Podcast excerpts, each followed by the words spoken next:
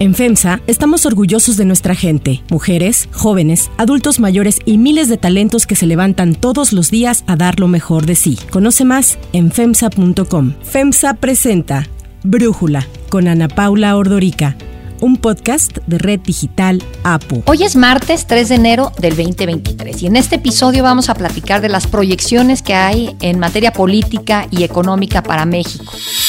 No vamos a tener problemas, ya enfrentamos lo más difícil, lo más doloroso, el daño que causó la pandemia.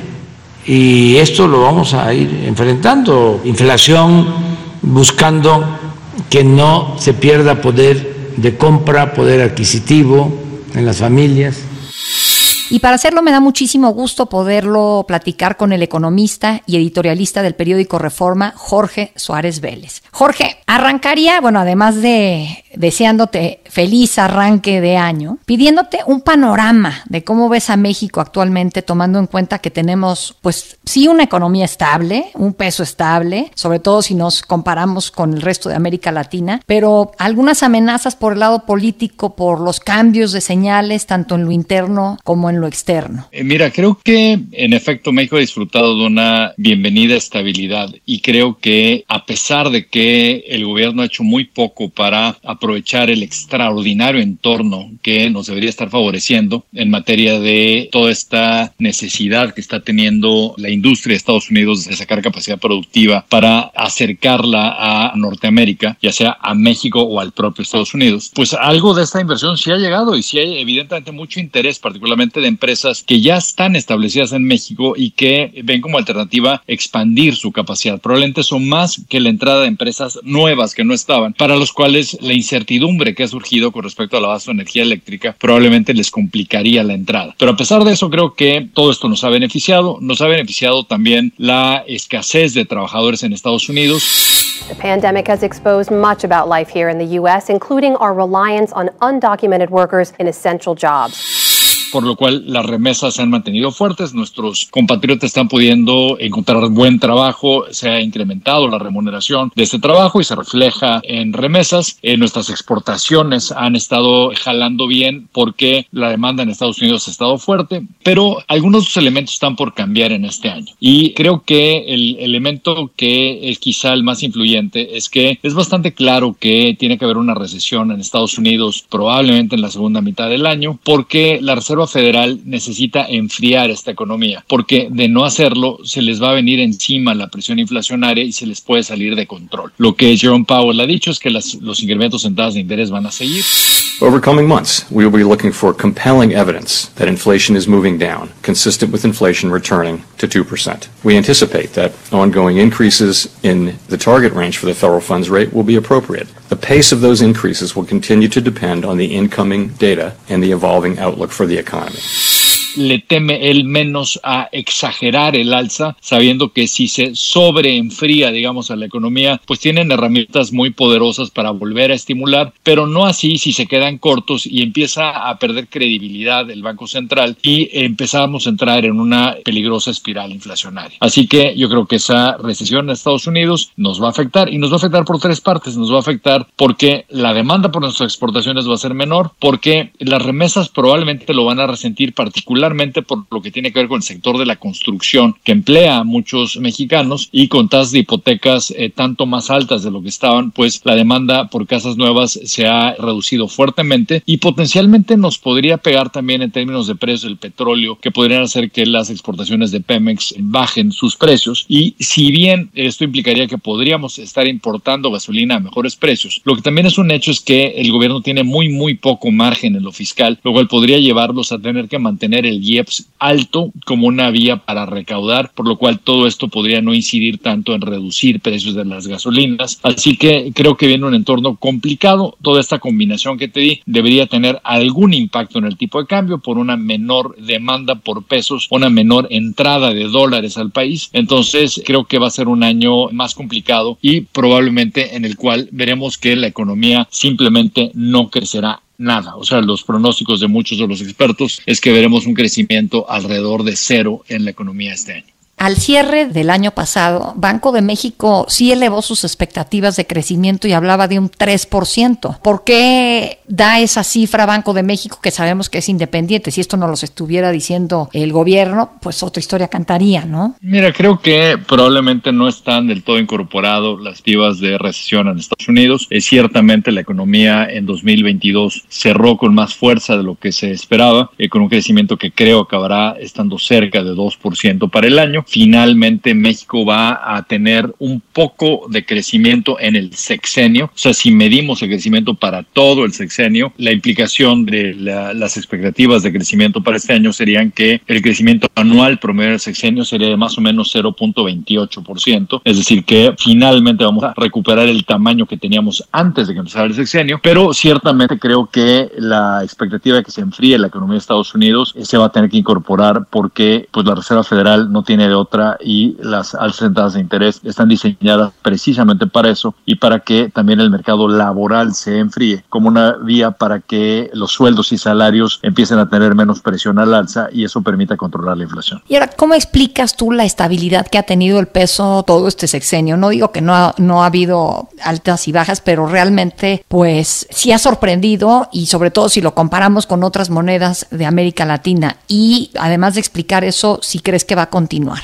Mira, yo creo que ahí hay que reconocer la enorme importancia que tiene que se preserve la autonomía de Banco de México. Creo que eh, Banco de México ha hecho lo correcto al mantener un diferencial de tasas con Estados Unidos de 6 puntos porcentuales. Eh, por un buen rato, México fue el único país del mundo con grado de inversión, así que una buena calidad crediticia, que tenía tasas de interés superiores a la inflación. Esto generó demanda por pesos para aprovechar las tasas de interés en pesos. Y por el otro lado, pues como te decía al principio de la plática, creo que lo que nos ha beneficiado también es esta entrada de inversión por el proceso de reshoring que estamos viendo en las empresas estadounidenses. Nos está beneficiando la escasez de trabajadores en Estados Unidos que lleva a que nuestros paisanos puedan mandar más remesas y, e incluso nos está beneficiando el hecho de que por la pandemia el turismo en México se ha eh, mantenido bastante fuerte porque la gente o los turistas, digamos, norteamericanos, tanto estadounidenses como canadienses, privilegiaron viajar a sitios que estaban geográficamente más cercanos. Así que todo eso implicó una mayor entrada de dólares y claramente esto es algo que ha beneficiado el peso. Eh, se puede continuar, creo que no en esa magnitud, sin que yo por mucho esté pronosticando una evaluación, pero yo sí creo que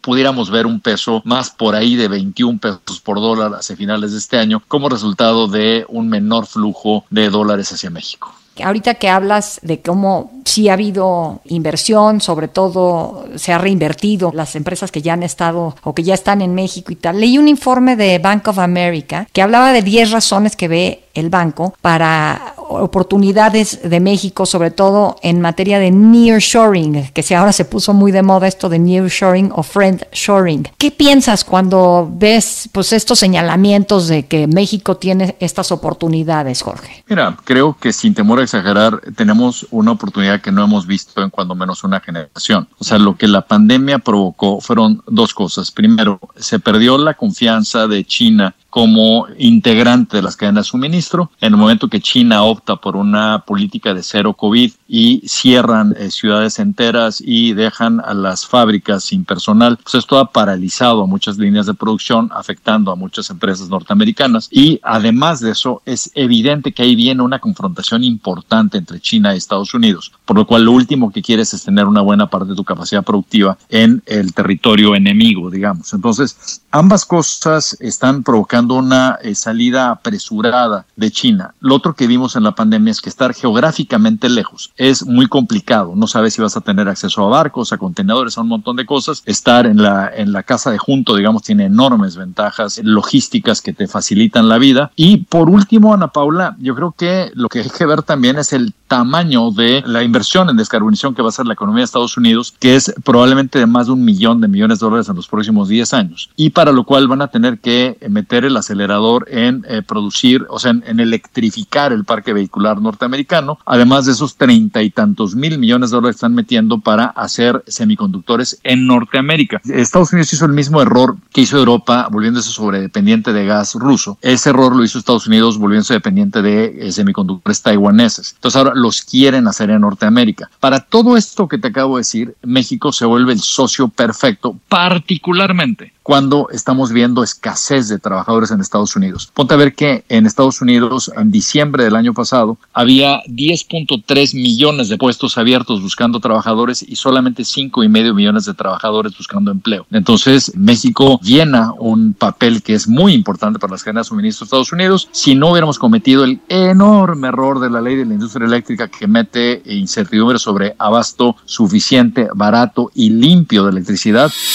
no se informó bien al gobierno de Estados Unidos y totalmente majadera, un tono soberbio de prepotencia. Entonces la señora encargada del comercio de Estados Unidos diciendo que era muy buena la reforma y que además lo que nosotros estábamos haciendo estaba mal al reformar nuestra ley eléctrica. ¿De cuándo acá un gobierno extranjero, con qué derecho va a decidir cómo deben de ser las leyes en otro país? México podría estar viendo tasas de crecimiento que no habíamos visto desde el desarrollo estabilizador. Dado que se metió esta incertidumbre, pues seguiremos viendo inversión, algo de inversión, pero por mucho no la que podríamos estar viendo. Jorge, y el, caso de China y todos los conflictos que trae tanto políticos como de salud, que siguen ellos increíble, donde arrancó el COVID y siguen en temas de confinamiento y tal. Nuevos confinamientos y nueva ola de test masivos. China responde así, una vez más, a la amenaza con su política de tolerancia cero. ¿Cómo lo podría aprovechar México? No sé si lo vamos a, pero ¿cómo lo podríamos? El impacto de esta desaceleración china va a ser enorme. Eh, acuérdate que China fue casi un tercio del crecimiento de la economía mundial entre 2013 y 2018. Y en este momento los pronósticos de crecimiento son de alrededor de 2,5% para el año pasado y se espera una desaceleración de la economía para que esté creciendo entre 1 y 2% a finales de esta década. Eso tiene implicaciones eh, muy importantes de la participación que va a tener China dentro del comercio internacional, particularmente hacia Estados Unidos. La participación de México en ese comercio debe andar por ahí del 13%, una cosa así, pero lo que hemos visto es una caída muy, muy fuerte, estrepitosa de la participación de exportaciones chinas dentro de la demanda en Estados Unidos. Eso es capacidad que nosotros podríamos reemplazar. Eh, una vez más, no nos estamos poniendo las pilas en la magnitud que deberíamos, así que buena parte de la producción se está teniendo que salir a otros países asiáticos, a Malasia, a, este, a Vietnam, a otros, a otros lugares. Incluso hay algunas empresas buscando entrar a países como Costa Rica, porque no tiene muy claro si México es una alternativa. Pero aquí esto no es algo que nada más va a durar un año. O sea, yo creo que si 2024 viniera un gobierno que le entienda mejor a el entorno global, este, pues podría tener una oportunidad de oro para un despegue verdaderamente extraordinario en una magnitud que hace mucho que no hemos visto, porque también lo que hay que recordar, Ana Paula, es que pues México está cosechando echando a llevar eh, eh, básicamente 30 años como integrante de cadena de suministro Norteamérica. Lo hemos hecho bien. Las empresas mexicanas han probado eh, que saben hacer las cosas. Los trabajadores tienen una buena reputación. Hay buen acceso a ingenieros en México. Es decir, estamos cosechando mucho de lo que se sembró durante las últimas décadas y podemos seguir haciéndolo en el momento en que nos pongamos las pilas y dejemos de tomar decisiones de política económica que no corresponden a la realidad. Ahora te quiero preguntar para ir cerrando, Jorge, ¿cuál verías tú como el escenario pesimista para el país, el más pesimista para este 2023? El escenario más pesimista sería que, por un lado, Estados Unidos tuviera que generar una recesión mucho más profunda de la que estamos pronosticando. La resiliencia que ha tenido la economía de Estados Unidos hace pensar que no sería necesaria una recesión tan profunda, pero ciertamente si viéramos que la inflación está siendo mucho más difícil de contener y que no responde a, a, los, a las alzas sentadas de interés, pues podríamos ver una recesión más severa o podríamos tener una caída en los mercados financieros como resultado de expectativas negativas, digamos, en cuanto a alzas excesivas en de interés. Ambos escenarios nos pegarían fuerte. Lo que no hay que perder de vista también, Ana Paula, y perdón por mencionarlo cuando parece que no tiene mucho que ver, es que creo que en lo geopolítico hay tres escenarios que son muy complicados. El primero tiene que ver con lo que está pasando en Ucrania. O sea, no sabemos cuál va a ser el desenlace de esa guerra. Rusia claramente está perdiendo y está desesperada. Llevan más de 140 mil soldados rusos muertos y cómo va a,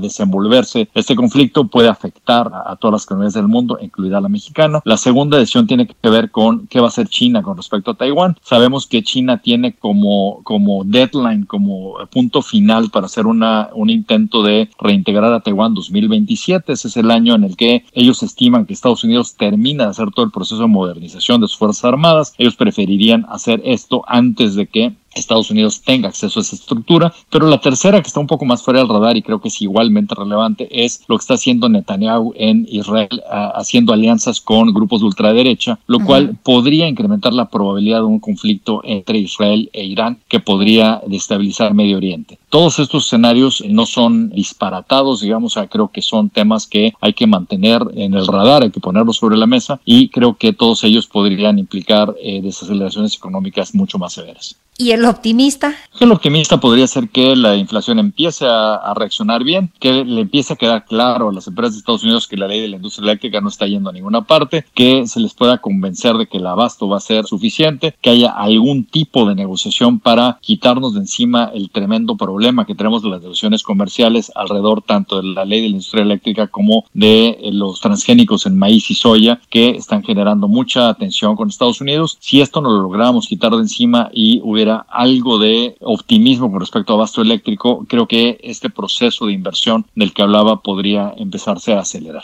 Jorge Suárez Vélez, pues muchísimas gracias por darnos este análisis, darnos tu visión y de estas proyecciones para el país este 2023. Muchas gracias. Siempre gusto, Ana Paula, y feliz año para ti y para los que nos escuchan.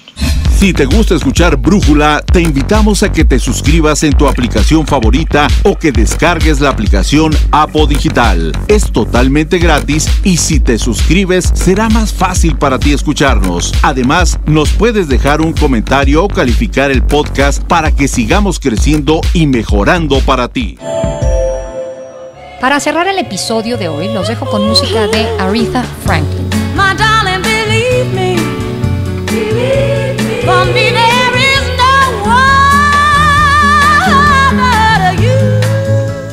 La cantante estadounidense, pionera en el soul, hizo historia en igualdad de género al ser la primera mujer en ingresar al Salón de la Fama del Rock and Roll en 1987, con más de 75 millones de álbumes vendidos en todo el mundo. A lo largo de su carrera en la industria de la música, Aretha Franklin ganó 18 premios Grammy. En 2008 ocupó el primer lugar de la lista de los 100 cantantes más grandes de todos los tiempos, ranking que pertenece a la revista Rolling Stone. En 2019 recibió de manera póstuma el premio Pulitzer mención especial por su contribución a la música y a la cultura, siendo la primera mujer en recibir este reconocimiento desde 1930, cuando nació este premio.